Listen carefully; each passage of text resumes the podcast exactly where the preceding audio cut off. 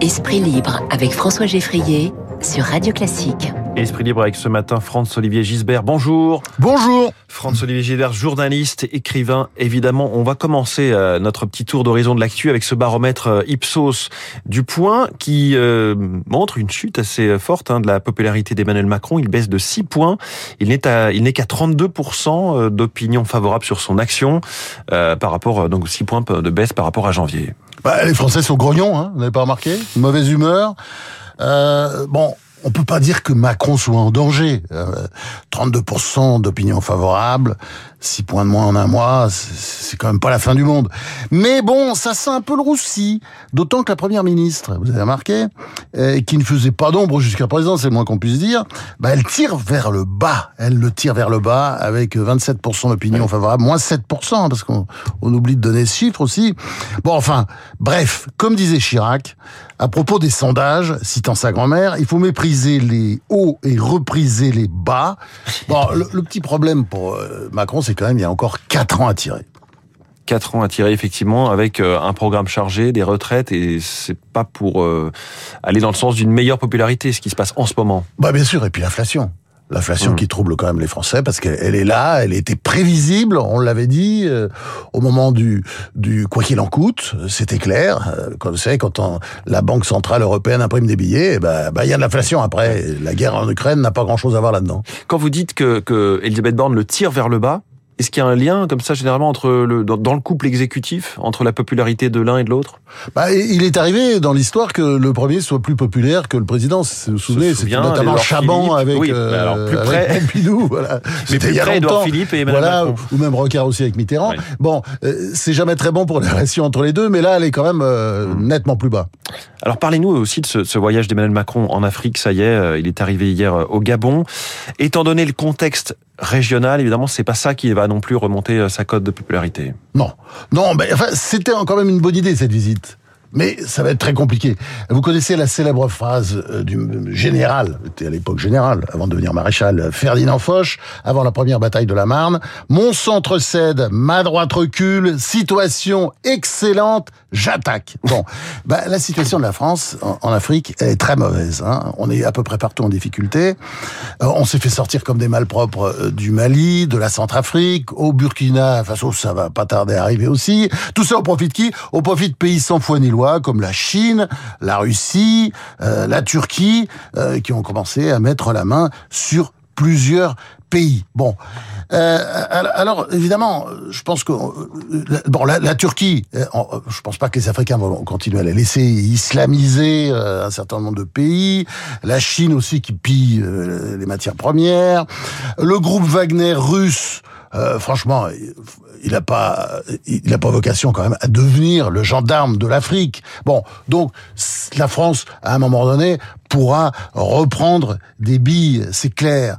Mais euh, d'ailleurs, c'est le sens du voyage. Hein, quand vous regardez bien, euh, c'est intéressant parce que il, va d'abord travailler les fiefs, euh, les fiefs de la France. Enfin, tout ce qui reste. Hein, il reste plus grand-chose. Mais il y a le Gabon de Bongo, et puis le Congo de Sassou Nguesso. Puis après, un petit passage en RDC, République démocratique du Congo, près de 100 millions d'habitants quand même, beaucoup de matières premières.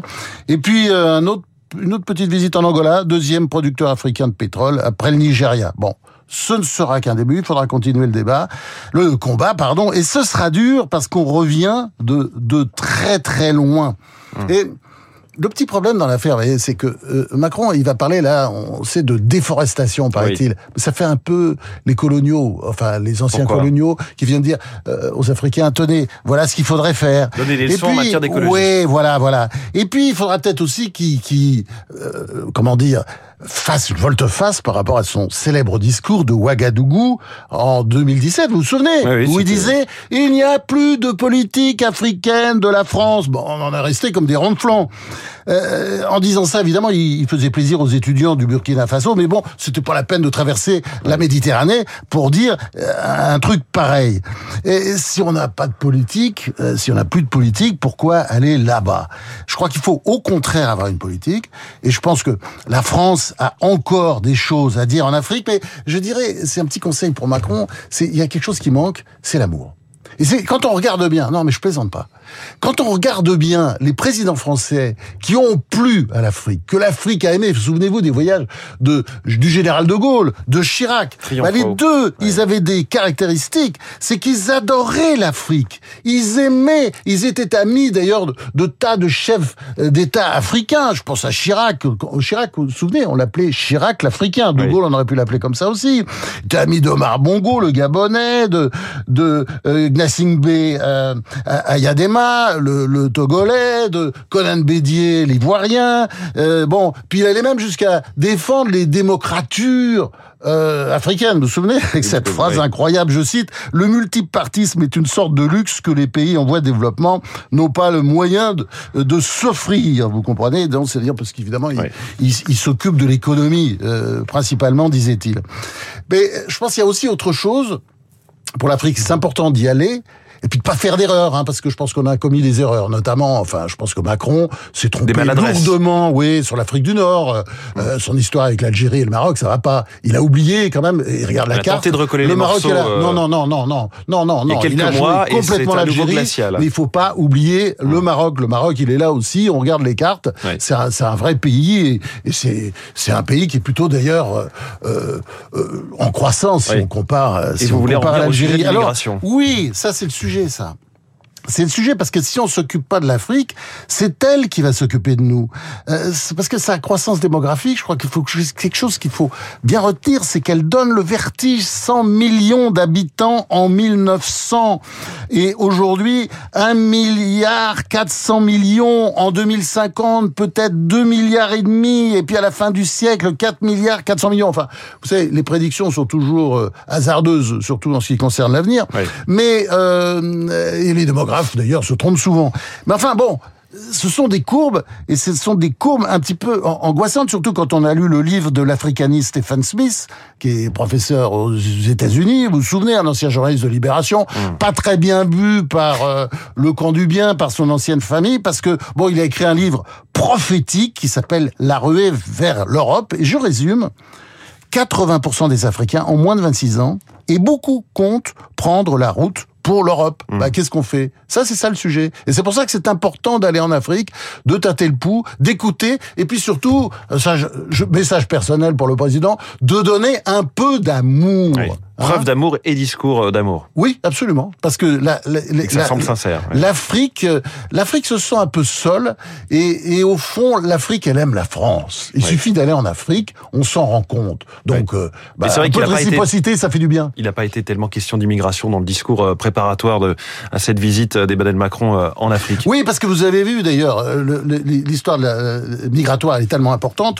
Vous avez vu ce qui se passe aujourd'hui en, Tunisie, et je crois que c'est très important, avec la, la chasse aux subsahariens qui a été lancée par le président tunisien euh, Kais Sayed, euh, ben, ils sont de plus en plus présents, les subsahariens, hein, qui, qui, viennent euh, de, de l'Afrique centrale, souvent.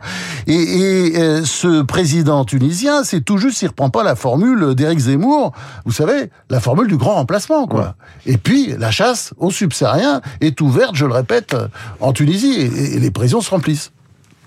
François-Olivier Gisbert, vous nous parlez aussi d'un sujet économique ce matin.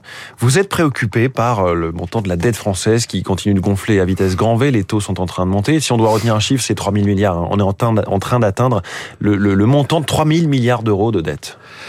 Ouais, et c'est un sujet dont il faut pas parler hein, d'ailleurs. Hein, on, on, en parle assez peu en France. Hein. Je, il, il, est jamais pratiquement dans le débat politique. Il est vaguement évoqué de temps en temps, comme ça, une question de journalisme. Enfin, les politiques évitent le sujet, d'ailleurs, à, juste titre, hein, quand, quand on voit leur bilan.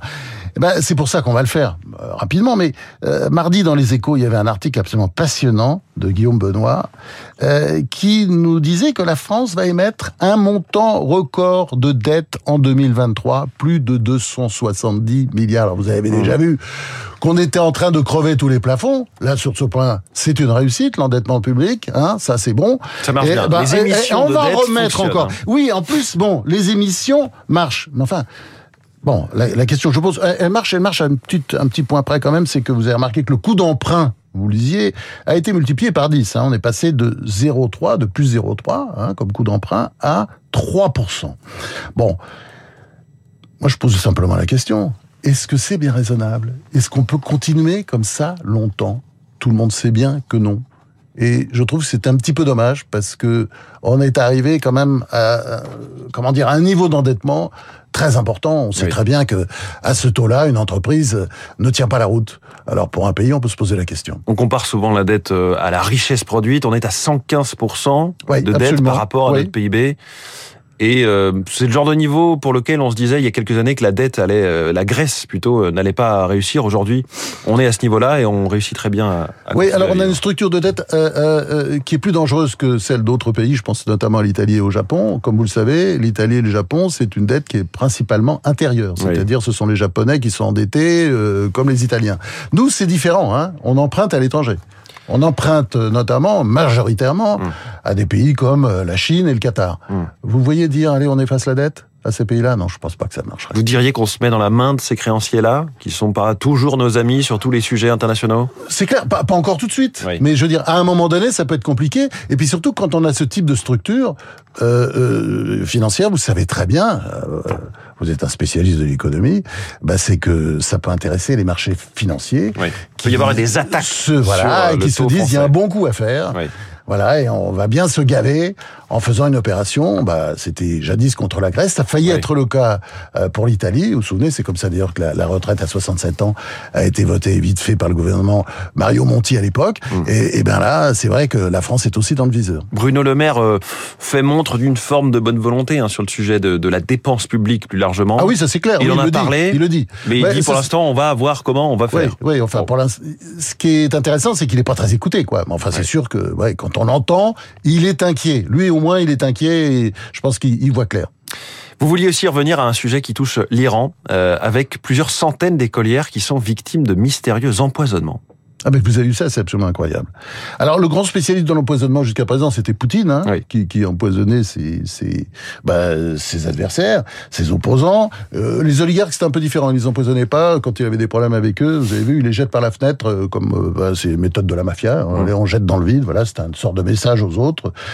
Euh, là, il est en train de les tuer d'ailleurs, apparemment les uns après les autres. Bon, alors il, il semble que les mollahs donc se soient mis dans cette culture de, l'empoisonnement, euh, même s'ils n'assument pas, hein, évidemment. Pour l'instant, il paraîtrait que ce serait euh, euh, des opposants, des sortes de talibans iraniens, si vous voulez, qui seraient opposés à la scolarisation des filles.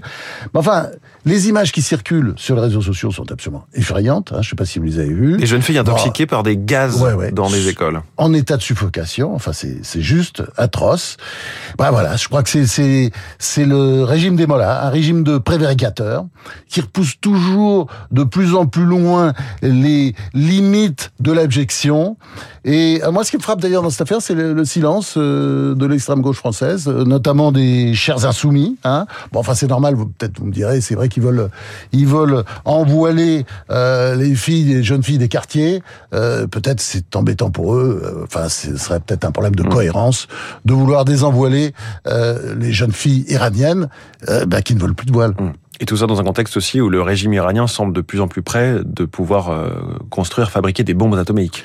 Oui, alors cela étant, euh, je pense qu'il y a vraiment, euh, comment dire, je pense qu'il est vraiment miné de l'intérieur. Et d'après tout ce qu'on sait, d'après ce que disent notamment tous les amis iraniens, vous le savez, c'est que le régime est quand même très menacé et qu'il semble peu à peu s'étioler. Enfin, on va voir, c'est une longue histoire. Mais enfin, il, est rentré quand même apparemment dans une mauvaise phase. La phase pendant laquelle, en général, on fait des erreurs, des grosses erreurs. Sans doute, euh, cette histoire d'empoisonnement. Une ambiance de fin de règne aussi peut-être pour l'ayatollah. Euh, Absolument. Euh, Ramini, qui a, qui a bon, qui, qui s'est bien goinfré parce que pendant des années, c'était un grand prévaricateur, comme mm. la plupart de ces mots-là. Et je pense que là, maintenant, il est temps pour lui de la retraite, la retraite et puis, et puis, bah, peut-être de profiter de, de tout cet argent mal gagné pendant des décennies. Merci beaucoup, Franz-Olivier Gisbert, notre esprit libre ce matin, comme tous les jeudis, sur Radio Classique. Il est 8h57. Dans quelques instants, la météo, avant de retrouver le journal, et puis Franck Ferrand.